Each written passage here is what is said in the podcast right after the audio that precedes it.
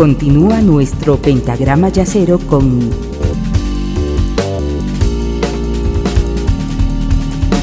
la quinta disminuida.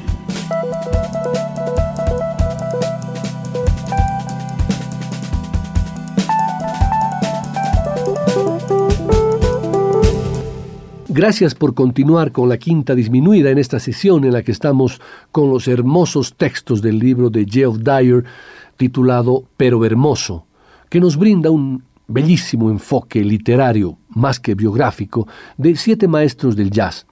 Y vamos a continuar con Thelonious Monk para en la última curva del programa escuchar a Art Pepper. Vamos con Monk.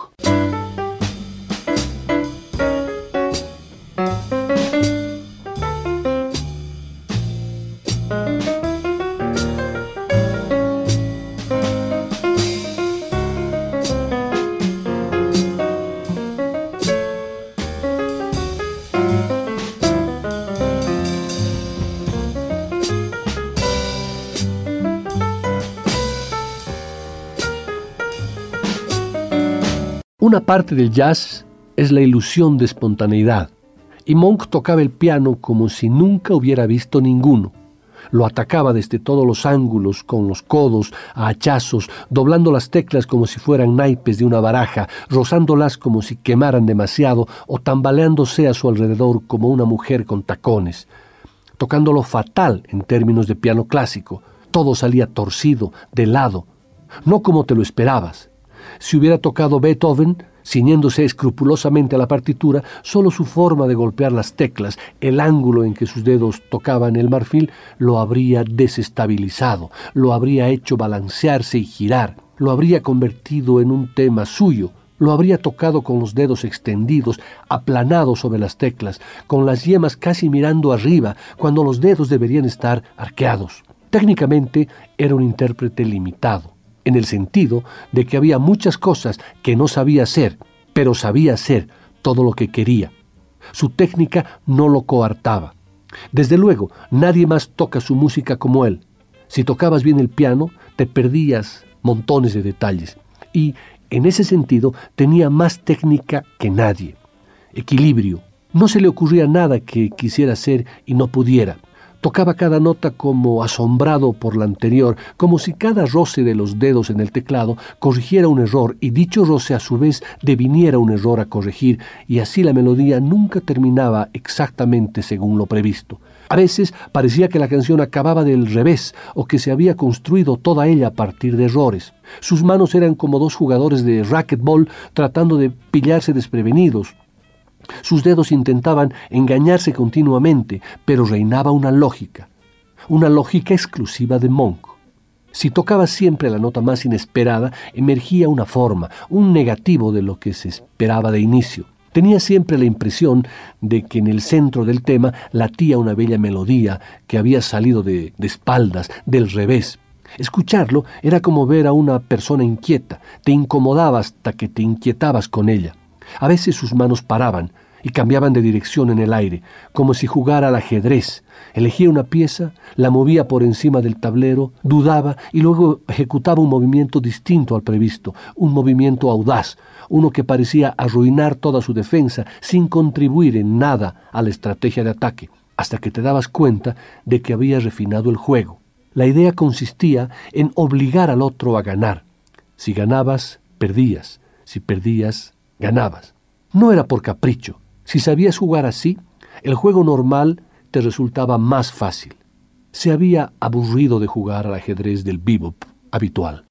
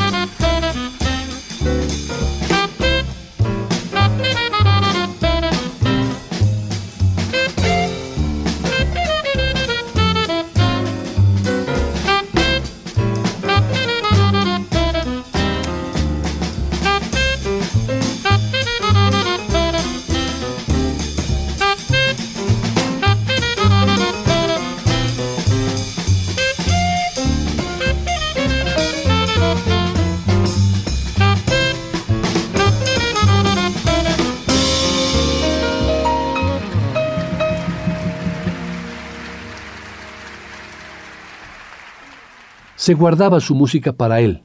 No le gustaba que otros la vieran. Nunca se separaba de nada. Cuando salía le gustaba envolverse en el abrigo. El invierno era su estación. Y prefería no alejarse demasiado.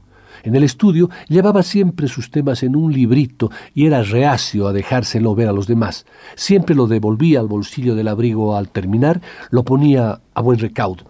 Durante el día paseaba, se encerraba en sí mismo, imaginándose su música, viendo la tele o componiendo cuando tenía ganas. A veces caminaba durante cuatro o cinco días seguidos. Primero recorría las calles en dirección sur hasta la 60 y norte hasta la 70 oeste, hasta el río y tres bloques al este, después restringía gradualmente su órbita hasta que terminaba primero dando vueltas a la manzana y luego sin salir del piso, caminando sin parar, abrazándose a las paredes, sin tocar jamás el piano, sin sentarse. Después dormía dos días de un tirón.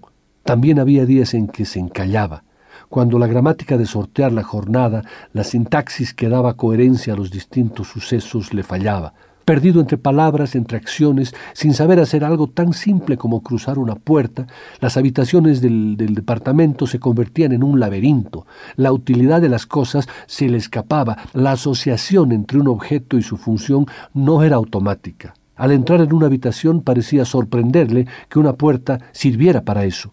Comía como si la comida le desconcertara, como si un rollito o un bocadillo ocultaran misterios infinitos, como si no recordara el sabor de la última vez que los había comido. Una vez, al final de la cena, peló una naranja como si fuera la primera que veía. Callado, todo el rato hasta que, mirando la larga monda curvada, dijo, formas, y una amplia sonrisa le llenó la cara.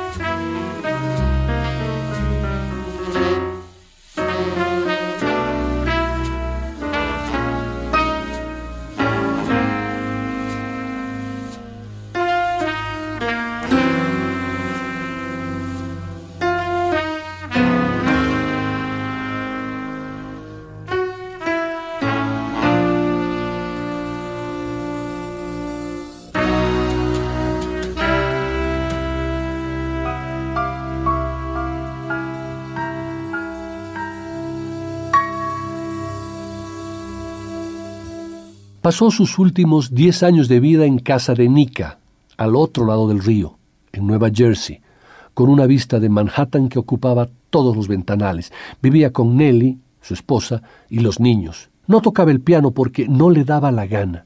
No veía a nadie. Rara vez hablaba o salía de la cama. Disfrutaba de sensaciones simples como oler un cuenco con flores, ver las hojas cubiertas de polvo. No estoy seguro de lo que le pasó.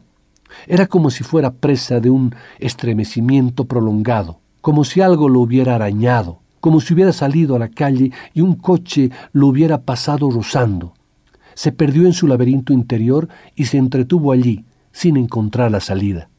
Quizá no le pasó nada externo, solo importaba el tiempo mental y de pronto se nubló como tantas otras veces, pero esta durante diez años no era desesperación, casi lo contrario, una forma de satisfacción tan extrema que bordeaba el sopor, como cuando te quedas todo el día en cama, no porque seas incapaz de enfrentarte a los horrores de la jornada, sino porque no te dan ganas de hacerlo, porque en la cama se está bien. Todo el mundo tiene ese impulso de no hacer nada, pero pocas veces arraiga. Monk estaba acostumbrado a hacer siempre lo que quería, y si quería quedarse en cama diez años, se quedaba, sin arrepentimientos, sin querer nada. Estaba a merced de sí mismo, carecía de disciplina porque nunca la había necesitado, había trabajado cuando quería y ahora ya no quería, ya no quería nada. Sí, diría que albergaba una gran tristeza. Las cosas que le habían pasado, la mayoría se le quedaban dentro. En parte eh, lo exteriorizaba en la música. No era ira, sino un toque de tristeza, aquí y allá. Round Midnight, eso sí que es una canción triste.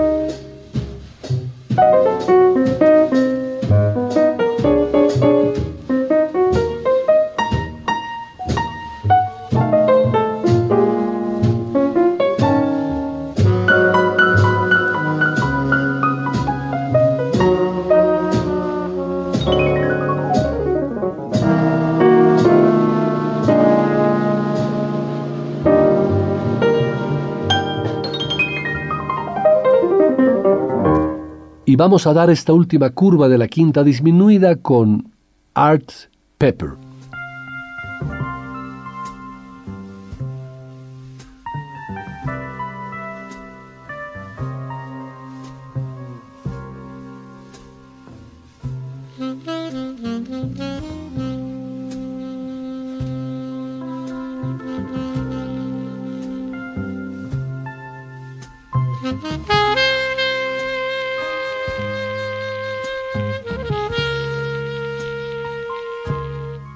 Los agujeros de la pared vomitaban. Podía sentirse ingrávido como si flotara en el espacio, y al momento siguiente la gravedad lo atrapaba y le estiraba del tobillo a través del entarimado, y cuando tocaba el suelo lo encontraba blando y acogedor como una almohada. Los colores estallaban y se consumían, las cortinas estaban echadas y las luces siempre encendidas. La bombilla pelada de mitad de la sala parecía un sol blanco que nunca se movía escalofríos como navajas, una víbora retorciéndose en las tripas. Miró a Diane y solo vio un saco de miseria y fluidos. Alguna vez la había pegado y había descubierto que estaba pateando un cojín manchado de vómitos. La televisión siempre estaba encendida. Unas veces mostraba cereales, concursos o desiertos del oeste y un cielo de nubes altas, otras veces coches o caras latiendo primeros planos de cabezas que giraban como en una tragaperras. Art toqueteó el ajuste vertical con la esperanza de estabilizar las cosas, pero sospechando que había hecho algo mal porque de pronto ya no se veía nada, solo se oían voces. Diane gimoteó, apágala, Art, apágala, pero Art estaba absorto y siguió mirando fijamente el televisor hasta que otra cosa le llamó la atención y se apartó a trompicones, enganchándose el pie con el cable de la lámpara, y caminó hacia la alfombra seguido por la pequeña explosión de la lámpara rompiéndose al caer, lo que significaba que le tocaba a Diana apagar el televisor. Y Diane toqueteó todos los mandos hasta que al final desconectó la antena y subió el volumen, de tal modo que solo quedó un rugido constante y el parpadeo de un mar molecular, una nieve de interferencias, como una emisión de otro planeta. Una vez descorrió un dedo la cortina y los colores del exterior, un filo de luz, le quemaron las pupilas.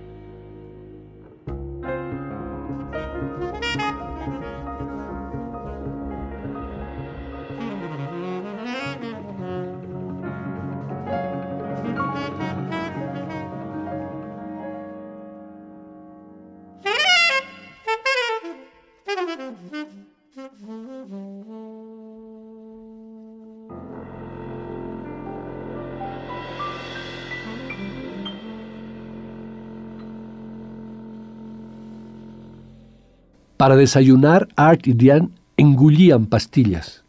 Agitaban los frascos vacíos, miraban dentro de ellos como por un telescopio enfocado una galaxia marrón de luz. También tenían la necesidad de abrir y cerrar cosas, armarios, puertas, la nevera, destapaban la margarina y la dejaban abierta. El lavabo era un estanque amarillo. Sentado en el borde de la bañera, vio cómo su mano serpenteaba y tiraba del rollo de papel higiénico, de modo que una pálida cuerda de papel bajaba hasta el suelo, y siguió haciéndolo, disfrutando de la imagen de la suave celulosa acumulándose sobre el frío suelo. Al final se aburrió y volvió al salón donde el suelo se había convertido en una esponja de vómito, sangre y cristales rotos. Esparcidas por el suelo, donde deberían haber flores, bolas de papel de diario respiraban despacio, a punto siempre de florecer. A veces le subía la fiebre y otras notaba las extremidades tan débiles que incluso cruzar o descruzar las piernas le parecía una tediosa excursión por las montañas. Diane estaba diciéndole algo, pero sus palabras se fundían en un magma gris de sonido. Se la imaginó tirada en una alcantarilla, con el cuerpo en descomposición y el neumático de un coche aplastándola como si fuera nieve.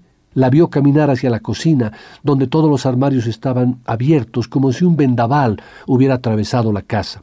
A medio camino se dobló y cayó en la alfombra. Un cristal triangular le asomaba de la mejilla como la espina de una rosa y ni siquiera se fijó en la sangre, que de todos modos le favorecía bastante. Para entonces, el sofá era el lugar donde Art tenía arcadas y vomitaba porque ya solo expulsaba un limo de bilis. Siempre tenía la cara pegajosa por una cosa que le supuraban los ojos y la nariz, y que parecía el rastro caliente de un caracol. Cuando se despertaba, se le habían formado costras blancas alrededor de los ojos y parecía que les hubiera sacado brillo con un paño caliente.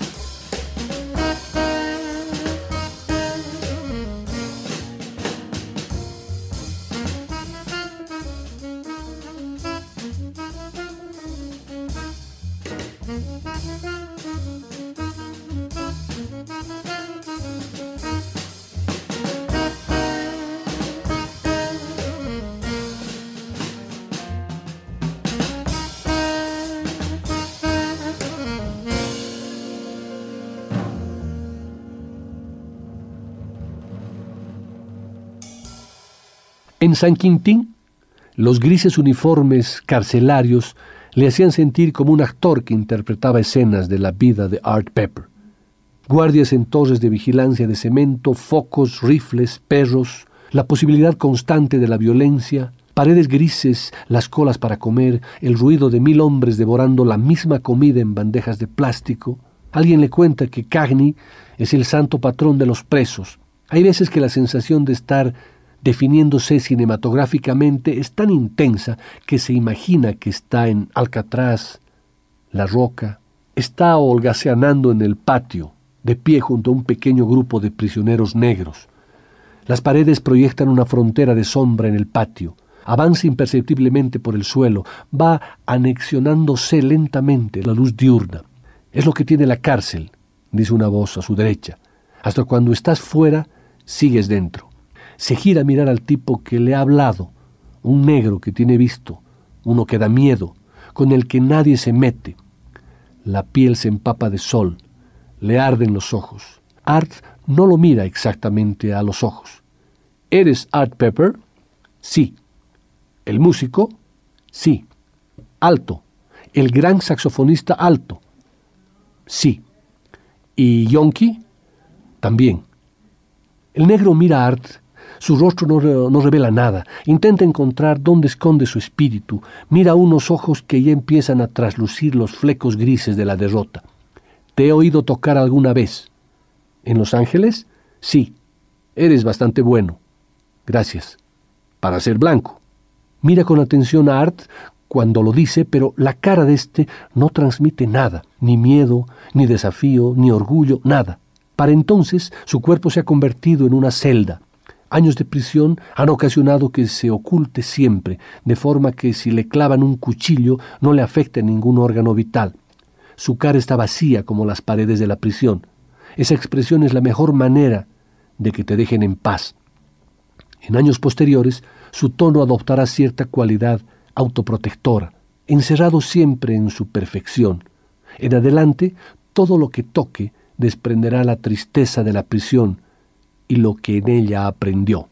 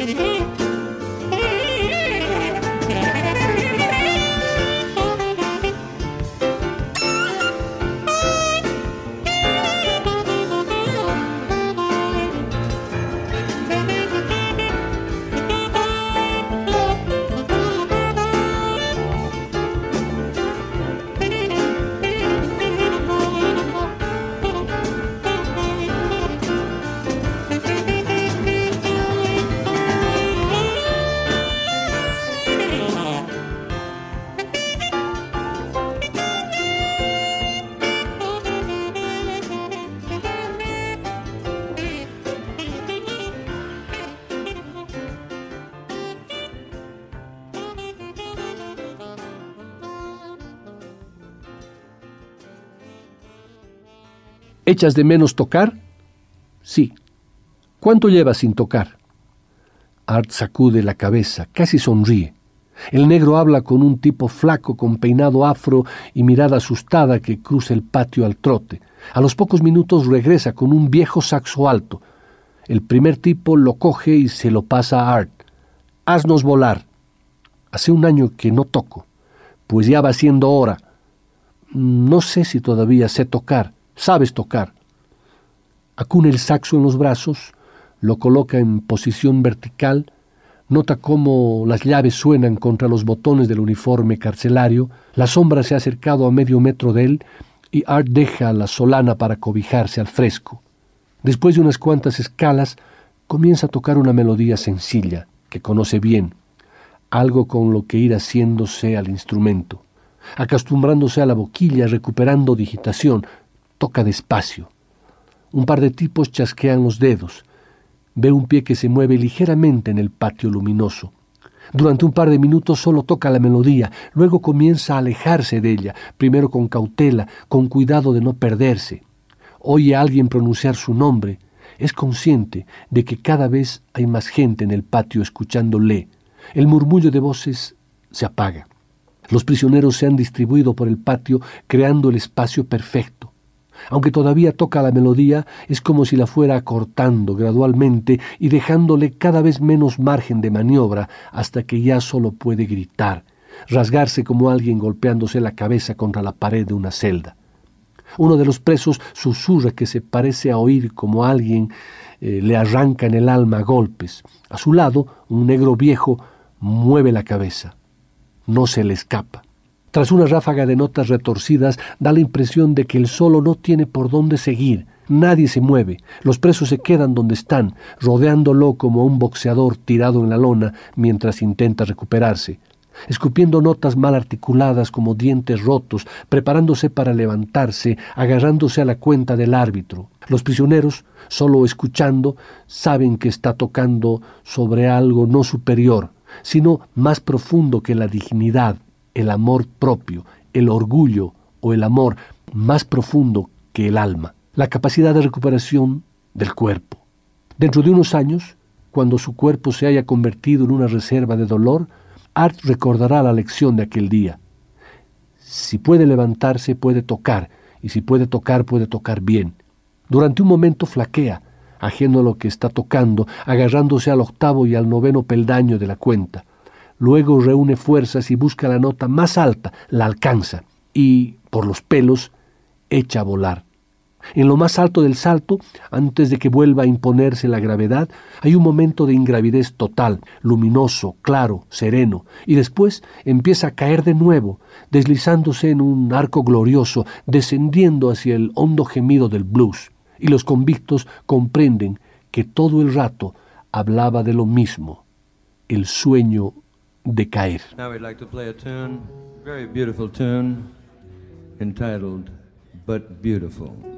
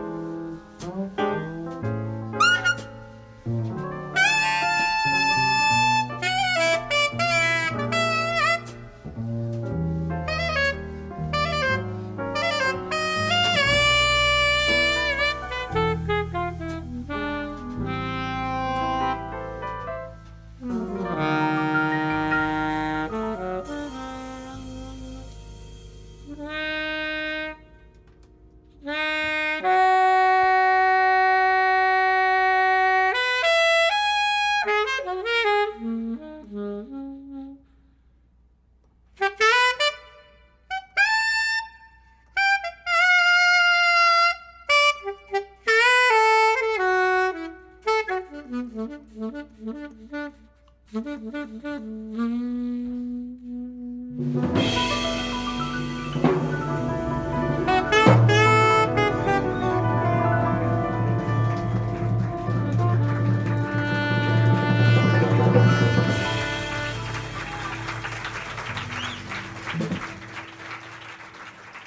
1977 da su primer concierto en Nueva York, en el Vanguard. Tiene 52 años y para tocar atraviesa una ciénaga de color que le deja aferrado al saxo como a una muleta. Puñaladas viscerales de fuego, dolores que van y vienen, que se entierran tan hondo que siempre nota un vago entumecimiento. Hace años solía descubrirse pensando en lo que estaba tocando, fijándose en la técnica, y aunque le distraía, también le tranquilizaba porque significaba que entre los espasmos de conciencia había estado tocando sin más, y tocaba mejor, cuanto menos consciente era de lo que hacía. Llegó un punto en que tocar se convirtió en una amnesia descontrolada de la técnica. Ahora, en los que son sus últimos años de vida, y lo sabe, es capaz de meterse tanto en la música que se olvida completamente de sí mismo. De forma rutinaria, toca casi automáticamente, por encima y más allá de sí. Cada nota se esfuerza en alcanzar el consuelo del blues e incluso los pasajes más simples te desgarran el corazón como un gran requiem. Consciente de ello, Art por fin está casi seguro de algo que se pregunta, que sospecha y que anhela desde hace mucho tiempo. No ha desperdiciado su talento pese a lo jodido que está. Su debilidad era esencial para él como artista. Alimentaba su interpretación.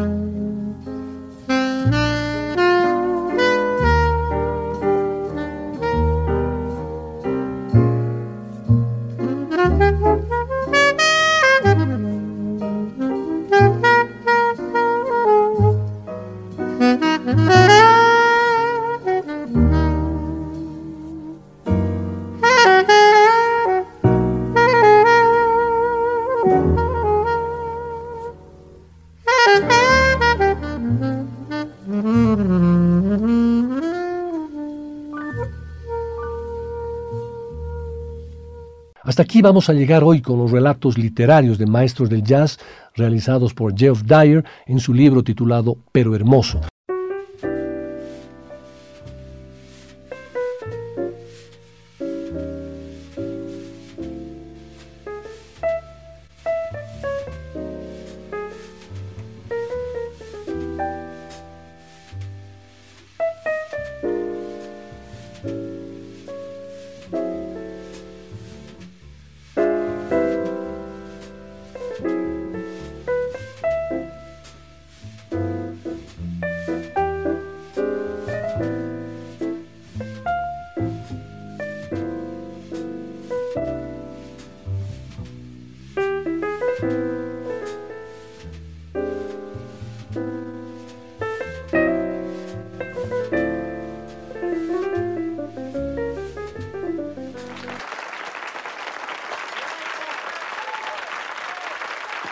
Muchas gracias y hasta el próximo jueves. La Quinta Disminuida. Una producción de Nicolás Peña.